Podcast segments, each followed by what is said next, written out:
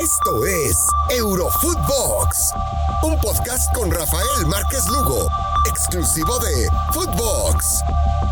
Hola amigos, ¿cómo están? Qué placer saludarlos y volvernos a encontrar en este su podcast favorito de todo lo que sucede en el fútbol europeo, Eurofootbox, y hoy con el Placer de acompañar a Milena Guimón. ¿Cómo estás, Mile? Hola, Rafa. Un lujo estar aquí en esta última semana pre-Champions, pero con mucho de qué hablar. Pues la verdad que tenemos bastante que platicar, Mile, este, porque bueno, primero eh, lo voy a dejar para el final porque tú estás en Argentina y ayer la verdad lo que se vivió con Leo Messi y todos sus detractores, hace cuenta una novela, ¿no? Que ya se, se, merecía por ahí Messi. Al final, quiero que me des ahí tu punto, tu punto de vista, mi querida Milena, pero bueno, arrancar platicando en una pues ahora ya en la antesala de arrancar la Champions, de arrancar la UEFA Europa League, pues qué concierto de declaraciones, ¿no? Eh, eh, una tras otra. Primero Infantino, Milena, hablando de su mundial cada dos años, de estas reuniones secretas que ha mantenido con los jeques, ¿no? Eh, para, para tratar de ir avanzando en esas negociaciones de recortar el mundial mientras están jugando las eliminatorias. Y por el otro lado, hoy Seferín, que ya se había,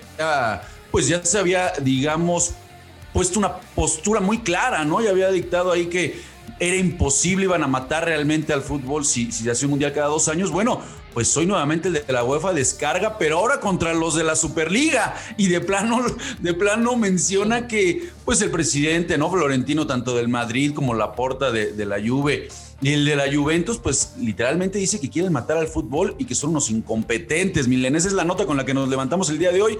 ¿Qué te parece? Bueno, esto va a ser más largo que la saga de la Guerra de las Galaxias. ¿eh? Eh, va a tener muchos episodios.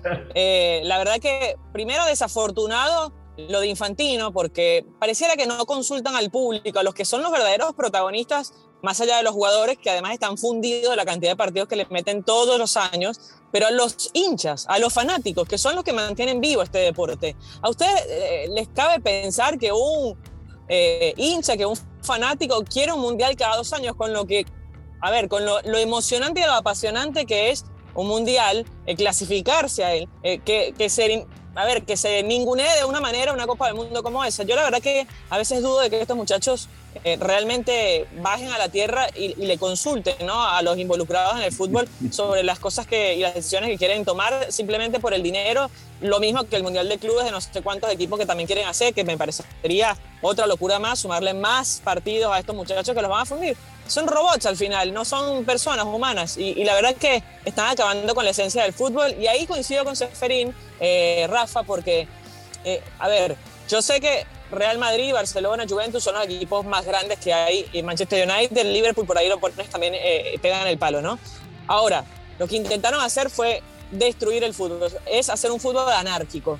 Y, es como cuando, un cuando una familia está en sintonía, sabemos que cada uno tiene sus opiniones, sus formas de pensar, pero la madre y el padre son autoridad y abajo eh, hay una línea de, mando, donde hay una estructura, donde todo se hace en función de que la familia crezca eh, y progrese, ¿no? Bueno, lo que quiere hacer eh, el, Real Madrid es como que eh, desasociarse de esa familia y, e ir por sus cosas, ¿no? Y, yo coincido con Seferín. Para mí matarían al fútbol porque dejan a los chicos y a los que intentan todos los años de progresar eh, los dejan apartados y afuera del sistema. Sí, ¿no? Eh, eh, palabras textuales de Seferín dice, resulta muy divertido que, quieran este, crear una nueva competencia, ¿no? La famosa Superliga, y al mismo tiempo pues quieran estar jugando ya esta temporada que estamos diciendo ya se avecina, ¿no? Ya va a arrancar la Champions. El tema es que pues tanto Madrid, Barcelona y Juve, estaba viendo ahí una estadística, Mil, en cuanto a la afición y al arrastre, estamos hablando de que son tres de los cuatro equipos, nada más faltaría ahí el United de mayor arrastre con el público, ¿no? Entonces,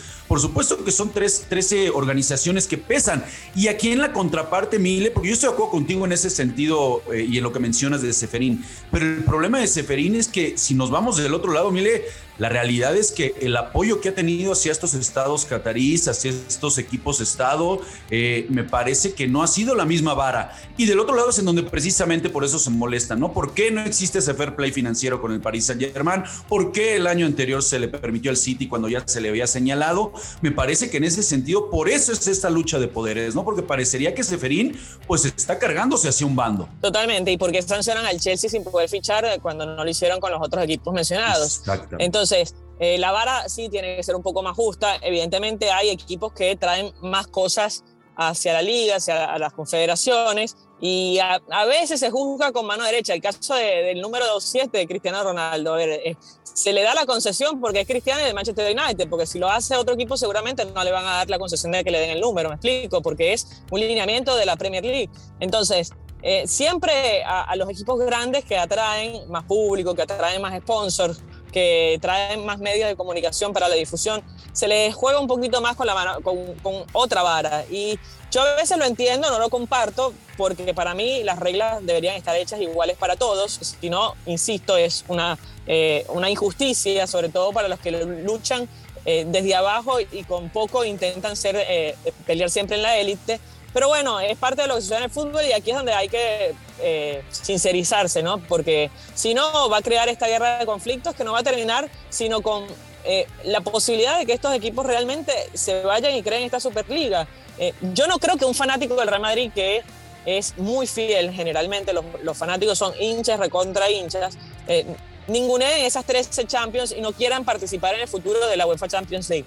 Ahora, es muy atractivo lo de la Superliga, pero la UEFA y la FIFA tienen que intentar hacer atractivo también un poquito el espectáculo y eso de hacerlo cada dos años, por ejemplo, va a destruir eh, los sueños y los deseos de aspirar a clasificarse a una Copa del Mundo que es tan difícil. Por supuesto, incluso meterle eh, mucho más partidos también a otras competencias, ¿no? Se nota, es evidente esta lucha de poderes entre FIFA, entre UEFA y por supuesto ahora también con lo que ya veníamos platicando en partidos anteriores, eh, detonando la pandemia, también incluso con ciertas ligas, ¿no? Ya cada quien empieza a querer eh, pues de cierta manera tomar agua hacia su molino, ¿no? Llevar agua hacia su molino y aprovechar todo lo que está sucediendo para mantener ciertas, ciertas posturas. Aquí la realidad es que lo del fair play financiero se rompe desde que llega el París y compra a Neymar por 220 millones, que ese es otro de lo que todo mundo se queja, ¿no? Bueno, ¿Por qué no estamos siendo medidos con la misma vara? Eso nos vamos a tener que esperar, Milena, y no sé si estés de acuerdo conmigo, hasta el Mundial después de Qatar. Antes no vamos a ver que suceda eso. Sí, totalmente, porque es un Mundial que eh, se le inyectó mucho dinero y ese es otro de los problemas que tiene el fútbol, ¿no? Que hay, eh, como tú bien decías, estos equipos estados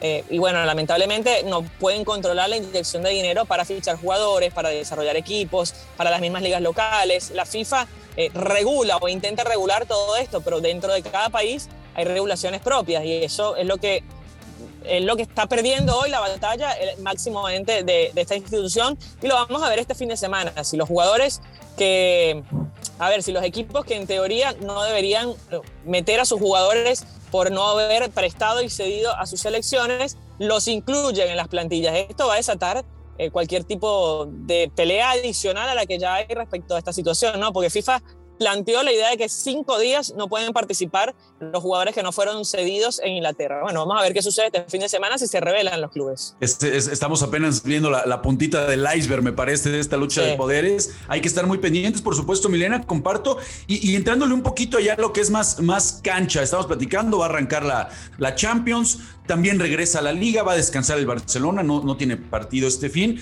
pero el que sí va, va a jugar es el conjunto del Madrid y vuelve a su casa, Milena, después de 560 días, el Santiago Bernabéu pues vuelve a tener un partido de fútbol, lo va a hacer este domingo en donde van a recibir al, al Celta de Vigo. Y todo el mundo, bueno, ya se ya soñaba, ¿no? Con esta presentación en donde en casa estuviera el Bernabéu y llegara Mbappé, al final del día no, no se terminó cumpliendo ese sueño, pero ¿qué podemos esperar de este conjunto del Madrid, de esta nueva celebración por regresar a, su casa y por supuesto de lo que nos podrá ofrecer en contraparte el Celta de Vigo? ¿Cómo ves este regreso de, del Madrid al Bernabéu, mi querida Milena? Bueno, hace poco estuve en Madrid y vi que estaba en, en obras eh, este Santiago Bernabéu, lo cual lo veía dificilísimo que un día como hoy llegara, pero bueno, finalmente se va a dar.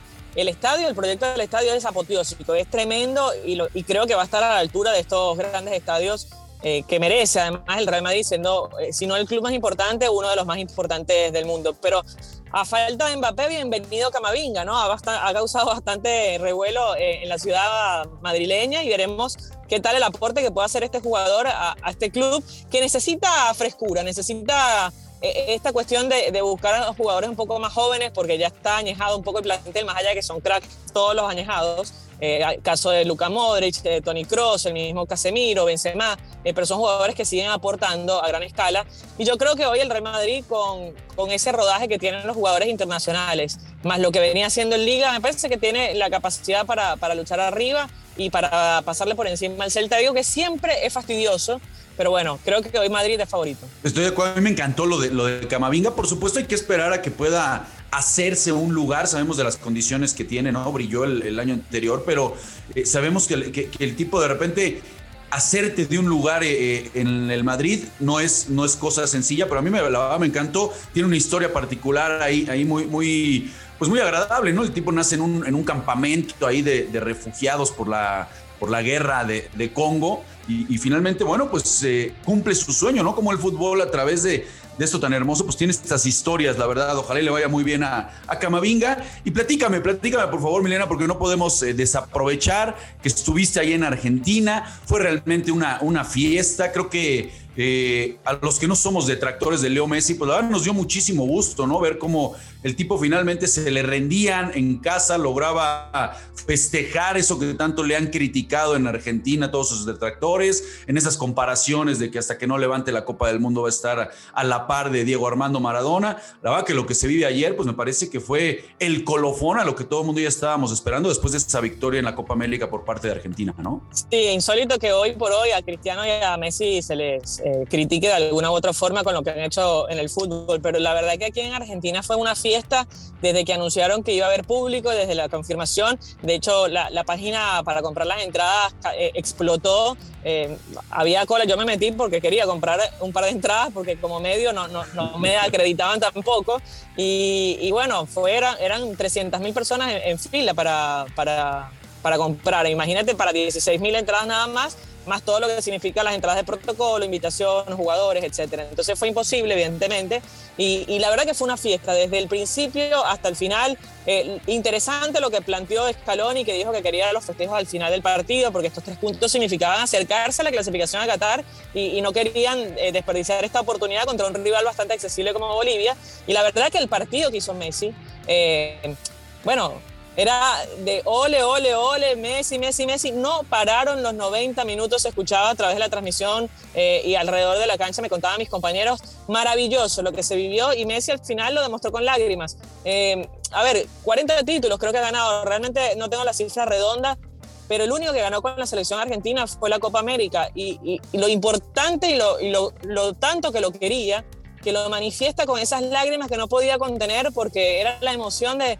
del sueño vivido que, siempre quiso, ¿no? Levantar un título con la camiseta de Argentina y decir que el extraterrestre se le dieron las lágrimas. Así que yo, la verdad que fue muy conmovedor. A mí por momentos la piel se me puso de gallina porque ver a un jugador que está consagrado con tantos títulos en la vitrina y que se ponga así por ese festejo y por el hat-trick, por supuesto, que, fue la victoria de Argentina, la verdad que fue muy, pero muy emocionante y me alegro por él. De acuerdo, fue, fue muy conmovedor el ver a, ver a Leo Messi así y me parece que después de este título ya que mencionas, tanto él como la selección misma de Argentina eh, se van a ir descongestionando, se liberaron de una muy buena presión de tanto tiempo de no conseguir algo y me parece que podemos aspirar a ver todavía pues el mejor momento, ¿no? De Leo Messi con su selección, ya liberada esta presión. No sabes cuánto te agradezco, Milena, que nos hayas acompañado el día de hoy en Eurofútbol.